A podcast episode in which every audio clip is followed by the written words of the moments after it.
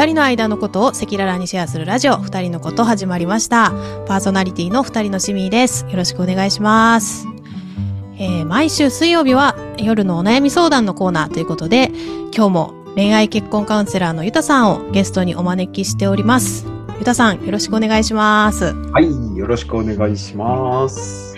今日はちょっと事前打ち合わせでは辛口会ということで ちょっとねいろいろとあのゆたさん基本優しいんですけどもあの今日は思うことをバンバン言ってもらえたらなというふうに思っておりますのでキャラ編もあるかなと、はい、よろしくお願いします。はい。はい。じゃあちょっとですね早速なんですけれど、うん。えっ、といただいたお便りからご紹介していきたいなと思います。はい。はい、今日のテーマは、えー恋愛と家族愛、違いは何だと思いますか？っていうことです。はい。はい。私たちは結婚8年目2歳の子供がいます。で以前はスキンシップや言葉での愛情表現がありましたが、最近はなくなりました。で家族として大切には思っているけれども、昔のように異性として惹かれることも、ときめくこともありません。で恋愛は入り口に過ぎないとは思うのですが、そこから愛を深めていけるか、そうでないか、分かれ道は何なのでしょうかっていうようなでした。はい。恋愛と家族愛？確かに言わんとするニュアンスはわかるんですけど、はい。はい。それってなんだっけみたいなところはちょっと私自身もあんまり定義がよくわかってなくて、うん。確かに初期は恋愛じゃないですか。はいでは素敵、かっこいい、嬉しい、楽しいとか、なんかそのキュンキュンするみたいなうん。うん。あるっていうのはすごいわかるし、で、はい私自身も今結婚8年目とかになって、じゃあうん交際当初と一緒のそのノリですかっていうと全然違うわけじゃないですか。そうですよね。うん。でそこを、じゃあ確かにこれ恋愛ではもう抜けちゃってるな。じゃあこれ家族愛なのか？うん。というと、家族愛って言っちゃうとなんかまたその 自分のね、実家とか家族とかみたいなうん。類の愛情？うん。と、またなんかそれも違うような気もして、ここの定義っていうのがよいまいちこう、つかめてないなって思ったんですよ。はい。はい。ゆたさんは、この現象愛情が、形が変わったり、温度が変わったりっていうことをどういうふうに捉えてるのかなっていうのが聞けたらなと思ったんですけど。そうですね。僕、まあ今結婚10年目ですけど、うん。まあちょっと今回のそのテーマとしてね、お題としていただいた家族愛っていうものは、うんこれ僕、子供には家族愛は感じているんですけれど、うん。うん。奥さんに対して家族愛なのかなって思うと、なんかちょっと違和感があるんですよね、僕は。うん。まだドキドキ。恋愛の方が近い。えっと、恋愛とも違うんですよ。おー。なんか恋愛の時のドキドキ感って、なんかまだ相手のことを何も知らない中で、相手を知ろうとするとか、あ、うんこんな一面あるんだみたいな、あののうん。にちょっとときめいたりとかさ、はい。ね、ちょっとした仕草がかっこいいとかね、うん。あ、もうなんかこういうとこかわいいな、こいつみたいな。うん、うん。ときめきが。そうそうそう。多分それは男女ともにあるんだと思うんですよね。うん。そういうのの積み重ねの上に多分結婚をしてるはずですよね。うん。みんな入り口にそういうことがあった上での結婚に至ってるってことですよね。その恋愛は入り口に過ぎないと思うけれど、そこから愛を深めていけるかというね、あの今回のご質問なんですけれど、僕はそこからじゃあ家族愛に入ったのかというと、なんか全然違う。なんか結婚したらね、入り口があって、そこからはじゃあ家族愛ですみたいな感じでもないですよね。そう、そうね。なんかね、奥さんに対する感情って僕はなんかすごく特別なものがあって、うん。子供に向ける愛情っていうのは、もうなんか自分の一部だから子供って。もう血がつながっているという意味でですそうね。そうそう。本当にだからその自分のいいところも悪いところも引き継いでいる子供を愛おしいと思うみたいな、うん。なんかそれが僕にとっての家族愛な気がしていて、うん。もしかしてこれ表現の違いの話だけかもしれないんですけど、うんうん。僕はでも未だに妻に対してドキドキもするし、素敵。なんだろうね。え、え、聞いていいですか？はい、どうぞ。え、今結婚10年目とかですよね？10年目ですね。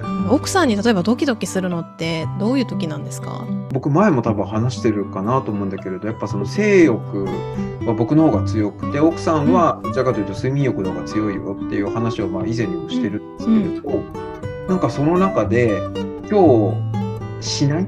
みたいなことを、なんか僕が言った時に、えいいよ何何着ようかな？みたいなさなんかちょっとかわいい。なんかそんなことを言われた瞬間にやー、キュンとするな。ドキドキしちゃうしキュンとしちゃうみたいな。はいはいはそれが確かにねもちろんマンネリというものに直面することもあるしえなんかちょっと最近すごいやらされてる感ない？みたいなことをこの間話したこともあるんだけれどい。うん。うん。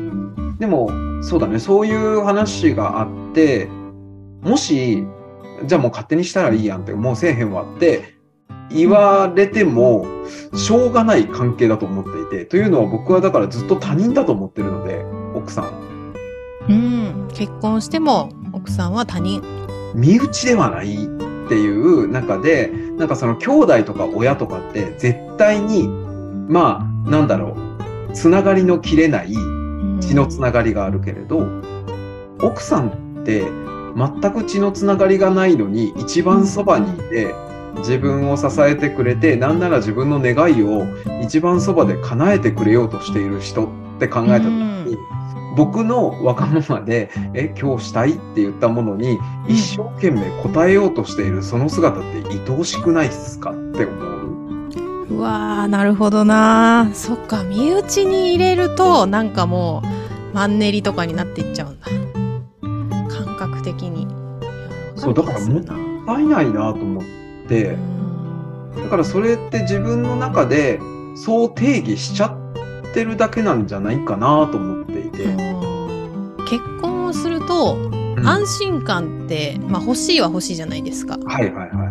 パートナーがいてくれるっていう安心感だったり、まあ、ずっと一緒にいるんだろうなっていう安心感は欲しいんだけれども、うん。それを当たり前にしちゃって、ずっといる人だって思っちゃうのか、うん。それとも、ゆたさんみたいに、この人はいついなくなるかもわからない人で、うん。こんな風にしてくれるのがありがたい。めったにないことだとか、こんな人他にいないっていう風な、なんか前提でいるかで、だいぶ受け止め方が違いますね。だってそのね他人他にさ自分 なんか嫁とか、まあ、旦那さん以外の人でこんなずっと一緒にいて自分の好き嫌いも把握してうんうん。ねあの旦那さんだったら自分のために飯作って待っててくれる人ってうん。他にいるとか今から作れるって聞いたら めっちゃ難しくない？確かになね、働いてきて自分の給与をみんなで使っていいよって家族に与えてくれるそんな人って他に作ろうと思ったらいるみたいなさうん。それって例えばねあの体の関係があってそれに対してお金払ってあげるよっていうのは、もうなんかある種ちょっとビジネスみたいなもんで ちゃんと対価払ってるや。うんん。うん。でも夫婦って何の対価もなしに例えば旦那さんだったら給与をもう家族のために使ってねって言ってあの自分の小遣いビビたるものを抜いて落とし込んでくれる人だし逆に僕からすると妻っていうのは本当になんかそのね自分はお腹痛めてもいないけれど自分の血の通った子供を必死で育ててくれる人うん。親以外にいないよねみたいな。いやー、そっか。いや、なんか今、ゆたさんの話を聞いてて、いろいろ反省しましたね。私もなんか当たり前と思いすぎているところがめちゃくちゃあるなぁと。いやなんかふとだからさ、自分の娘をね保育園に送って車に乗った瞬間にもし事故でもあってこのまま帰ってこなかったらどうしようとかなんかうん。ふと考えてしまうことがやっぱよくあってあ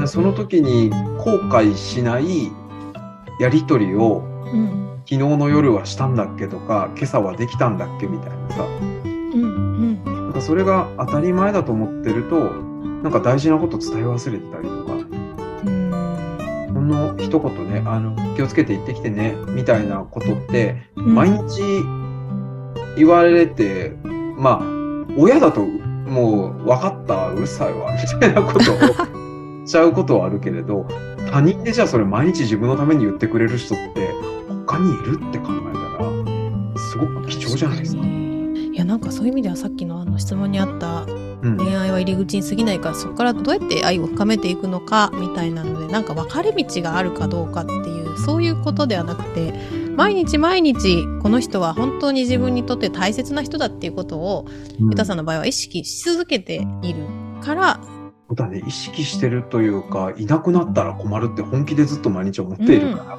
本当にできることなら、まあ今、今死んじゃうと嫁に迷惑かけちゃうから、うん、奥さんより先に死んだら俺すぐ死ぬと思うってずっと嫁に言ってるから、えどういうこと？奥さんより先に？もし嫁が先に死んじゃったら俺多分死んじゃうと思う。生きていけない。そうそう。いや最高の関係やなほど。いやなんかその今お話を聞いていて、まあ、ゆたさんの夫婦の関係性ってめちゃめちゃ羨ましいしきっとなんかそれその形になるまでにいろいろあったりいや今はまあ出てきてなかったですけれどもやっぱ努力されてることだったり意識されてることとかってあると思うんですよね。うんなんでちょっとそのあたりを改めて次回ですね深掘っていけたりしたら嬉しいなと思っていてやっぱりよく来るあのお悩み相談の中にもマンネリを感じますみたいな打破の方法みたいなとこあると思うんですけどはい。それも結局同じようなことなのかなと思ったのでうん。ちょっとそのあたりを次回聞いていってもよろしいでしょうか？ぜひぜひちょっとじゃあ赤裸々に喋っていきましょうか。赤裸々に。はい。じゃあ今日はゆたさんの恋愛と家族愛の違いは何だという話についてということで。はい。結婚10年経ってもドキドキしているっていうねこのゆたさんの家庭の秘密みたいなところを次回ぜひ深掘っていけたらなと思いますので。はい。はい。引き続きよろしくお願いいたします。ありがとうございます。二人のことではですねこういったあの皆さんの疑問とかお悩み相談をですね、えーと受け付けておりますのでぜひ概要欄のフォームからお寄せいただけると嬉しいです。はい皆さんのお便りお待ちしております。それではまたお会いしましょう